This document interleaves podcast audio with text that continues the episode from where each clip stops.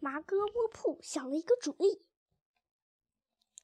蠢特夫妇一走，猴子们跳回地上，站了起来。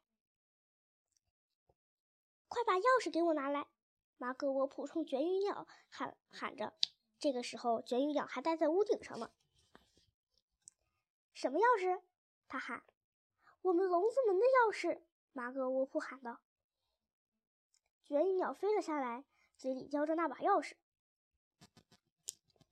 马哥卧铺伸手去接钥匙，他把钥匙往孔里一插一转，门就开了。四只猴子叫了出来：“我们自由了！”我们要躲到哪里去？爸爸，我们要藏在哪里？别激动，马哥卧铺说：“大家先冷静一下。我们从这里跑远的地方离开之前，还有一件非常重要的事。什么事？”他们问道。“我们要让那坏透了的蠢臭夫拿大礼。”我们要干什么？他们叫道。“爸爸，你一定是在开玩笑吧？”“我不是在开玩笑。”马格沃普说。“我要让蠢臭夫妇两个人。”都都翻过来，头朝下，让他们腿在天上。别丢人现眼了，警长说：“我们怎么可能让那两个家伙拿大顶呢？”我们办得到，一定能办得到。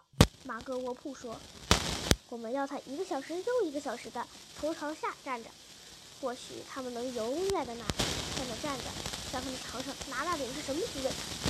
怎么才能办到？告诉我们吧。”马哥卧铺想了想，他说：“嗯，我想出了一个很好的点子。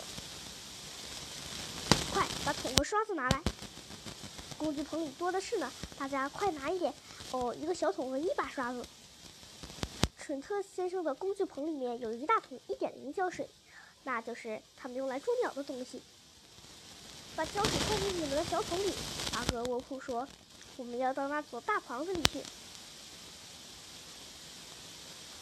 蠢特太太把钥匙藏在大门下面的那个垫子下面了。他们看见它放在那里了，所以很快就拿到了钥匙。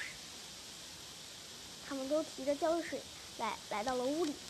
接着，卷羽鸟也飞在他们的后面，叼着一大桶胶水，爪子里还抓着一把刷子。